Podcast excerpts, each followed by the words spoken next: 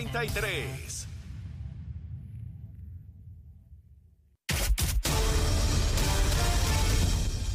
Buenos días, soy Carla Cristina informando para Nación Z Nacional de los titulares. El secretario de Estado y director ejecutivo de la Autoridad de Asesoría Financiera y Agencia Fiscal, Omar Marrero Díaz, sostuvo ayer que el gobierno espera completar temprano en el año 2023 la última reestructuración de bonos dentro del plan de ajuste de deuda del gobierno central. De otra parte, el director de la Oficina Central de Recuperación, Reconstrucción y Resiliencia, Manuel Lavoy, adelantó que esta semana solicitará a la Agencia Federal para el Manejo de Emergencias una extensión de 30 días para la declaración de desastre mayor, pero solo para aquellos municipios y agencias que puedan justificar tal necesidad. De otra parte, líderes de las organizaciones que representan a los veteranos en Puerto Rico denunciaron ayer el intento de la Junta de Directores del Hospital Auxilio Mutuo de detener la construcción de una clínica que les ofrecería servicios de salud mental algo indispensable para esta población. Y en temas internacionales, el gobierno de Rusia aprobó esta mañana una lista de 74 empresas extranjeras con las que prohíbe mantener relaciones de cooperación a nivel militar y técnico, esto en respuesta a las sanciones internacionales por la invasión de Ucrania. Para Nación Z Nacional les informó Carla Cristina. Les espero en mi próxima intervención aquí en Z93. Es Leo Díaz. que venimos bajando, mire, chévere, aceleradamente. Na- Nación Z Nacional por la Z. Y ahí estamos, mis amigos, en Nación Z Nacional. Ya es la última media hora de programa. Mire, esto se va a las millas aquí. Y llegó el momento, la hora, para que William Villafañe nos recomiende. Mire, ¿qué almorzamos hoy, William? ¿Qué es lo que hay? Bueno, como los días han estado tan lluviosos, Ajá. bueno, pues primero de, de, de entremés, de antesala, Ajá. unos bacalaitos, Ah, bacalaíto frito. unos bacalaitos fritos, y entonces de plato un sancocho con un sancocho prieto con arroz blanco. Un sancocho prieto con arroz blanco. Black and white. Sí, Mire, eso, Ave María, después de eso uno necesita irse una hamaca. Y, esa es la idea. Oh, tremendo, tremendo. Sancocho prieto lo que hay con arroz blanco. Ay, antes de eso unos bacalaitos fritos, mi hermano. Y eso usted lo baja con lo que Raulito le diga, que se sabe de lo que hay que tomarse para bajar todas esas cositas. Eh, el hombre es de calle y de allá. le encanta la lágrima eso de lagartijo, lo que bebe allá arriba en Calle. Tremendo. Bueno, William, mira, ya el, el próximo domingo pues se despeja el asunto este del Partido Pop- Bueno, digo yo se despeja. Por lo menos hay la votación eh, eh, sobre las enmiendas que se están planteando. Tú estás en el Senado, tú ves el ambiente allí. Yo te pregunto, ¿allí hay senadores en favor de esas enmiendas o no? ¿Qué, qué- qué discuten?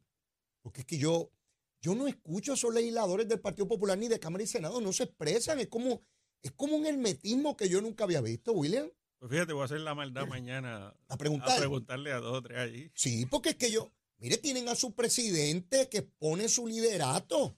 Alguien levanta la mano y dice, estamos con este hombre para echar para adelante al Partido Popular. ¿O no dicen nada, William? No dicen nada. Nada. Así que mañana voy a hacerle la maldad a dos o tres. ¿Crees que finalmente se someta a la votación en bloque como pretende Dalmao? ¿O se separe como quieren los, yo no sé si llamarle los disidentes, los que piensan distinto? Ah, Me imagino que hará lo que le convenga, ¿verdad? Eh, habrá quien busque, pero el problema que yo veo en todo eso, más bien, Ajá. es que es, mm, ¿verdad? Esa cantidad de, pe- de personas.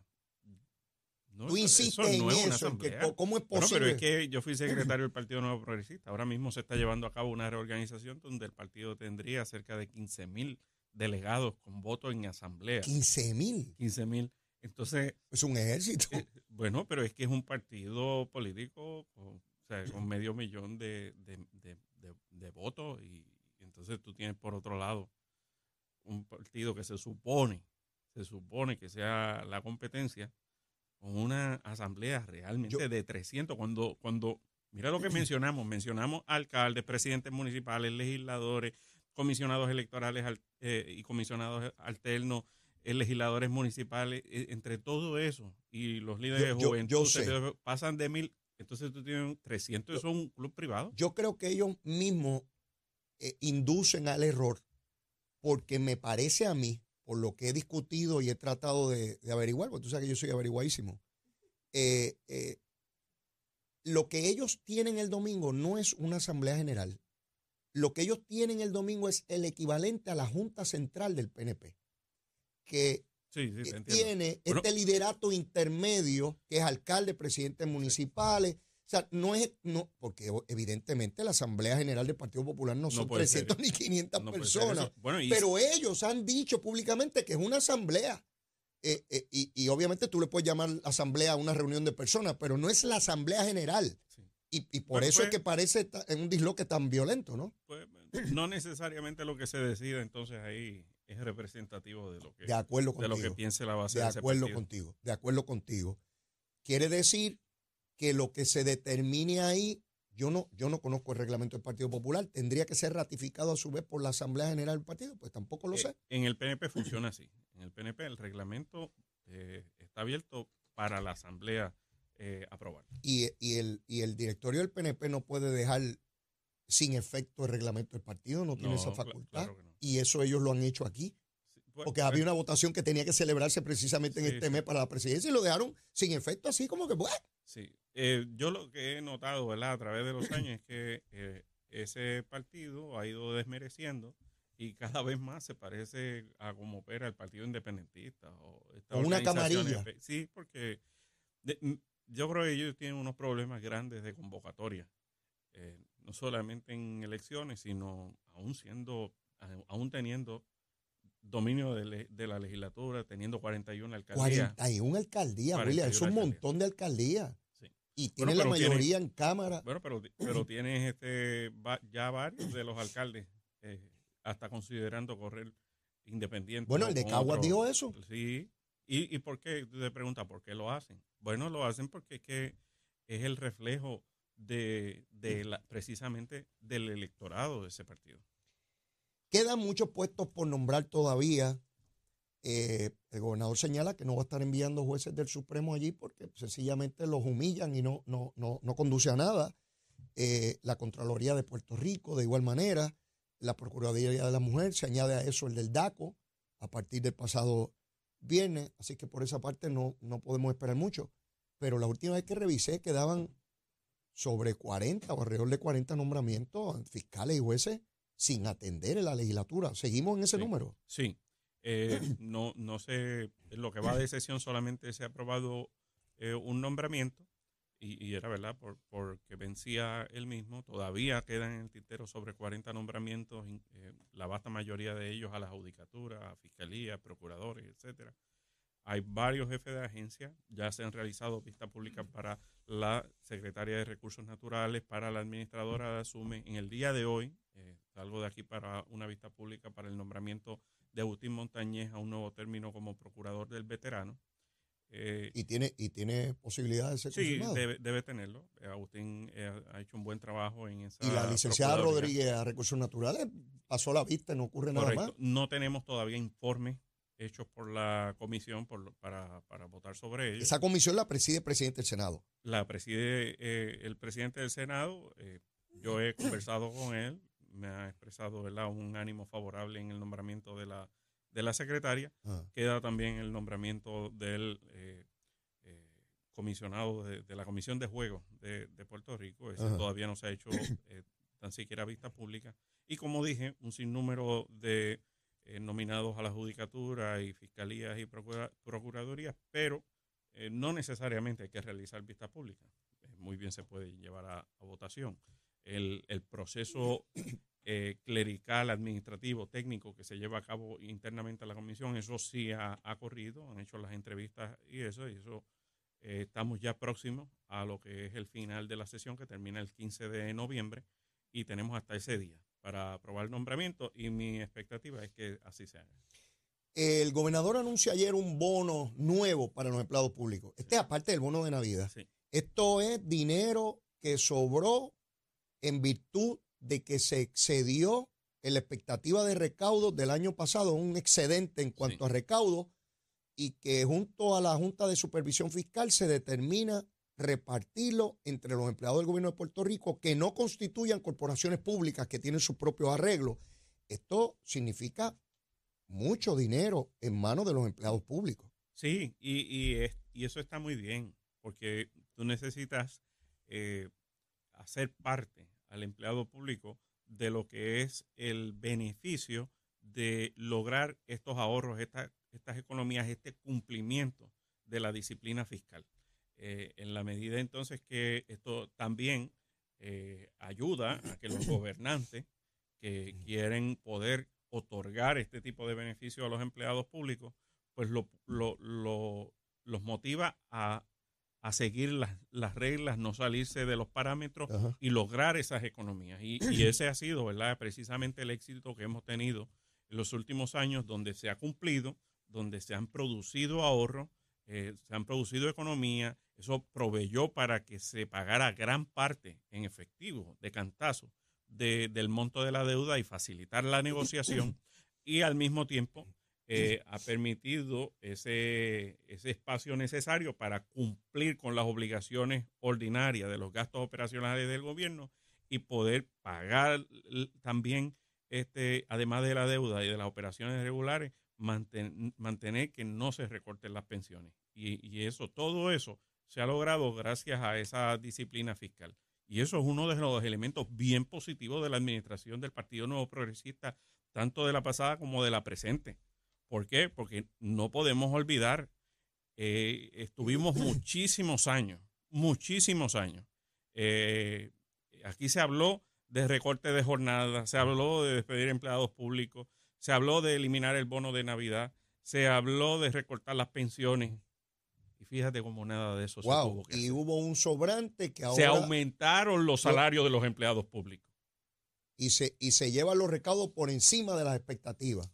Eh, este, eh, o sea, eh, se están reclutando empleados públicos. es la primera vez que veo un elemento que me ayuda a eliminar mi preocupación de que una vez se vaya a la Junta de Supervisión Fiscal, caigamos nuevamente en esta cosa del gasto excesivo, porque los administradores de Puerto Rico en el futuro, del partido que sea, buscarán tener esta posibilidad de, claro de poder de poder repartir algún tipo de, bono de bonificación que, en algún momento podría incluso representar hasta baja en la tasa contributiva sí, de, ser un dinero recurrente. es parte verdad del plan fiscal el poder lograr esas economías también para eh, eh, reformar contributivamente, aliviándole la carga en los impuestos a la clase trabajadora particularmente. Este anuncio del gobernador ayer me ayudaba a ver con mayor claridad el fin de la Junta de Supervisión Fiscal.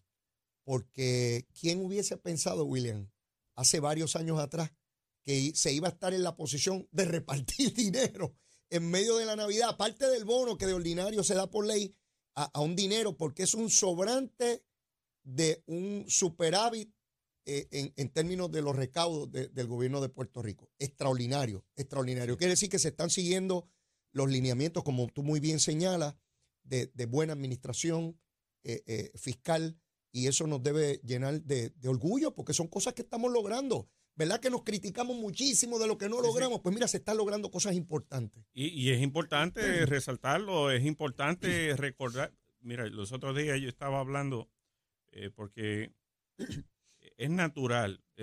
La naturaleza humana lleva a que cuando a ti te pregunten si estás, si estás bien, si, si, si, estás mejor hoy que, antes. la comparativa, fíjate, la pregunta es, ¿tú estás mejor hoy que antes? Mm. Y, y, la comparativa, la persona, el análisis que hace no es comparándose con cómo estaba antes, sino cómo quisiera estar. Ya la naturaleza te lleva a hacer la comparativa de cómo estás a cómo quisieras estar. Y cuando tú haces esa comparativa, siempre vas a mostrar insatisfacción, siempre. Pero nosotros tenemos que estar constantemente, ¿por qué? Porque la, memoria naturalmente es corta. Tenemos nosotros como, como partido, como gobierno, constantemente estar recordándole a la gente dónde estábamos hace seis años. Y hace seis años habían 200 mil empleos menos había el triple de las quiebras que hay hoy. Eh, este, no había pasado tres huracanes, no habían pasado terremotos, no habían pasado pandemias, no habían pasado todas esas siete plagas que han tocado lidiar con ellas. Eh, cuando tú, tú, miras todo eso que, ha, pasado, muchachos, más que bien estamos. O sea, entonces eso es lo que te lleva, eh, eh, la situación fiscal. Mm. ¿verdad? Que estábamos saliendo Sí, de, sí. de la quiebra, eso era imprevisible. Fíjate todo lo que te mencioné, que en los debates, eh, Alexandra Lugar, decía que era imposible lidiar con el asunto sin despedir a empleados públicos. Eso lo dijo en debate. Eh, entonces, cuando tú miras todo eso que ha transcurrido, todo lo que se ha logrado, todo lo que se ha evitado,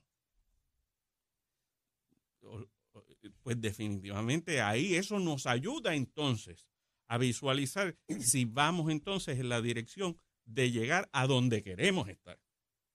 Y eso, ¿verdad? Es un ejercicio de comunicación que hay que hacer. Pero es importante que la gente de a pie, que todos los días piense en ello, haga ese análisis y piense, evalúe usted, si no usted, cuántas personas de su familia hace seis años no tenían trabajo y hoy tienen trabajo, e incluso si es el mínimo, hoy es un mínimo mayor al que tenía en aquel entonces. Así es, así es. William, eh, empiezo a ver también pasos en la dirección, a mi juicio correcta, de empezar a remover familias que han vivido por muchos años en zonas inundables. Se dio noticia de que en el caso de Guayama, al lado del río Guamaní, se van a remover 10 familias, 10 familias al lado del río. O sea, estas son familias, no en huracán, en cualquier momento, con cualquier lluvia, son susceptibles a perder la vida o toda su propiedad.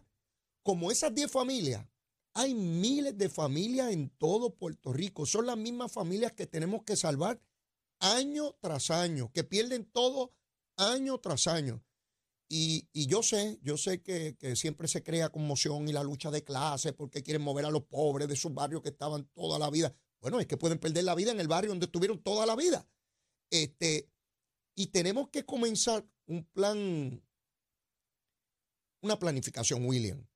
Yo sé que esto de la noche a la mañana no se puede hacer, obviamente, primero porque los recursos son limitadísimos, pero tiene que haber un plan, por lo menos los que están en mayor riesgo, como evidentemente es este caso en Guayama, a los de mayor riesgo hasta los de menor riesgo, pero tenemos que comenzar porque esa, esa mujer lamentablemente ha perdido su vida en Junco, pasando un puente que cuando no está lloviendo jamás nadie piensa que se va a morir nadie allí, pues perdió la vida. Este, y sabemos ya que todos los años vamos a estar expuestos a esta cosa de, de- de los huracanes, la lluvia y toda la cosa. Hay que comenzar, William, un plan, algo bien definido, con recursos asignados, a empezar a mover esas familias. Sí, sí, definitivamente. Eso es parte de, de lo que hay que hacer. Eh, y, y tenemos que entender lo, lo siguiente, no hay construcción eterna. O sea, no hay construcción eterna. Excepto el morro. Sí, lo parecería.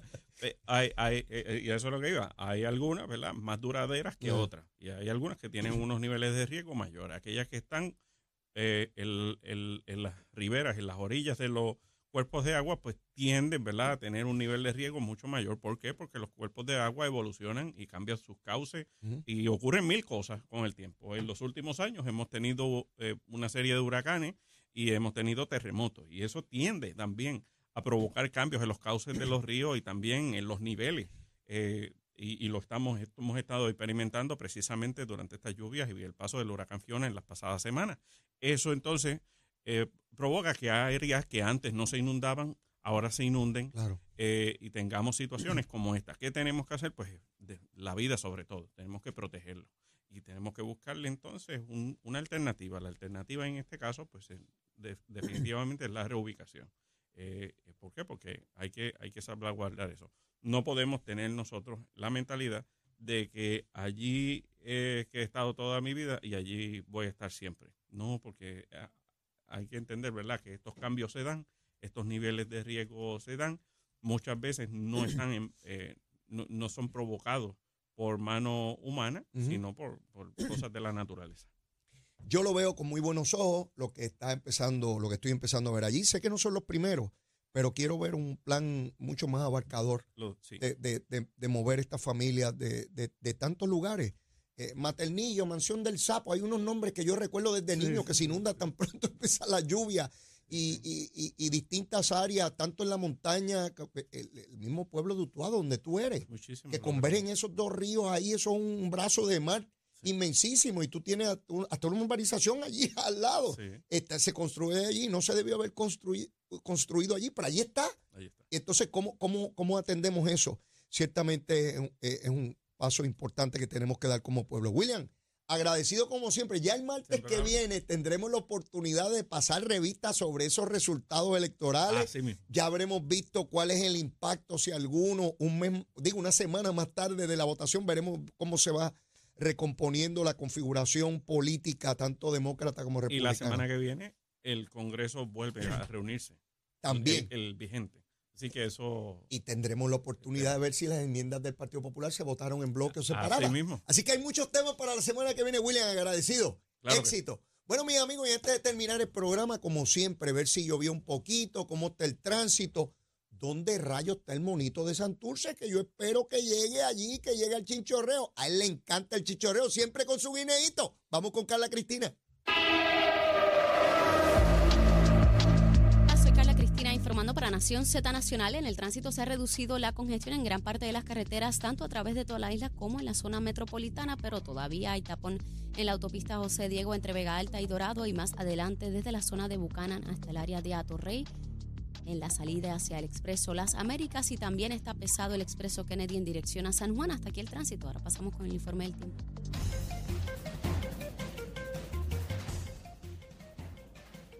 El Servicio Nacional de Meteorología nos informa que para el día de hoy se espera que prevalezca un flujo de vientos del sur y una línea de humedad que traerá aguaceros dispersos para el este y precisamente la zona sur de la isla en la tarde.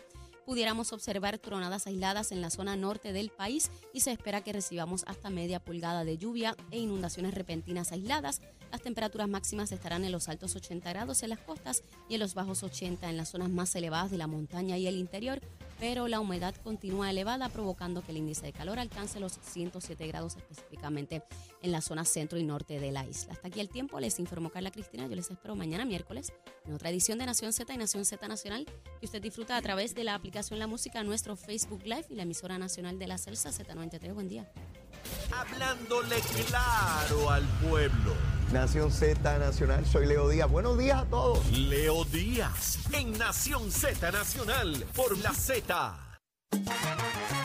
Amigos, ya terminando el programa, el presidente de la Cámara, Tatito Hernández, cogió a Orlando Aponte, representante que se inventó y atacó personalmente a Gabriel Rodríguez Aguiló. También agarró a Gabriel y agarró a Johnny Méndez. A los tres los mandó a la Comisión de Ética. Yo sé lo que busca, que negocien. Pues bueno, vamos a dejar esto aquí, así no censuramos ni castigamos a nadie. Esa es la manera de evadir la responsabilidad de un representante que evidentemente tiene problemas como Orlando Aponte, no solamente en legislación, tiene problemas de carácter. Pero bueno, hay uno, mire, todos somos mamíferos, lo que pasa es que hay unos más mamíferos que otros y eso no lo podemos resolver nosotros, ¿sabe? Mire, como siempre, la súplica de siempre, si usted todavía no me quiere, quiérame que soy bueno, mire, bizcochito de tití como el monito de Santurce seguro. Y si ya me quiere, quiérame más, quiérame más, olvídese de eso, podemos querer un montón. Mire, lo quiero un montón, será hasta mañana. Besitos en el cutis para todos. Llévatela, chamo.